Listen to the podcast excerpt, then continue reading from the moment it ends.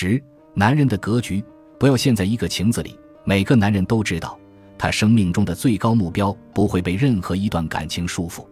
男人要重感情，但绝对不能感情用事，为情所困。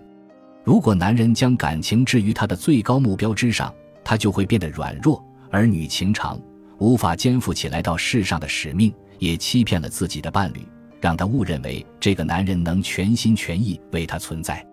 如果让你从完美的亲密关系和实现人生最高目标这二者中选其一，你应该选择后者。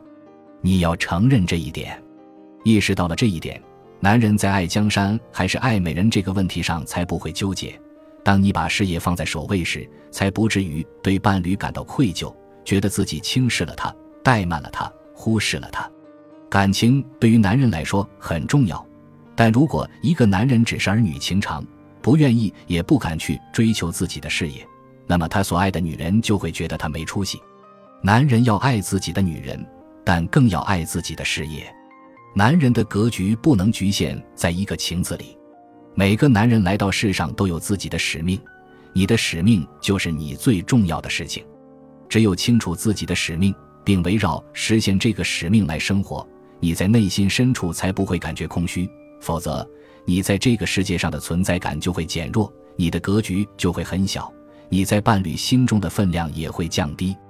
爱情和婚姻是男人的港湾。在这里，男人感受到爱，也学会了爱。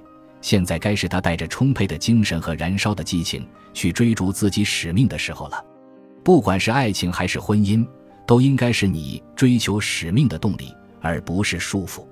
所以，不要牺牲自己的使命，向伴侣屈服，用自己的内心目标来换取满足他的陪伴要求。告诉他，你爱他如命，但事业是男人的魂。如果你违背内心的声音，不去追求自己的事业，你就是一具死魂灵。你可以陪他三十分钟，在这段时间里，你要全心全意的陪他，但你之后要回到自己的事业和使命上，继续完成它。一天里，只要你能满怀爱意、心无旁骛的陪他三十分钟，就强过心不在焉的陪在他身边几个小时。与伴侣在一起，这应该是你最愿意做的事。如果你在陪他之时还想做其他事情，他就会有所察觉，你们两人都不会觉得满足。同时，你也别忘了，你的女人是你追求使命最坚强的后盾。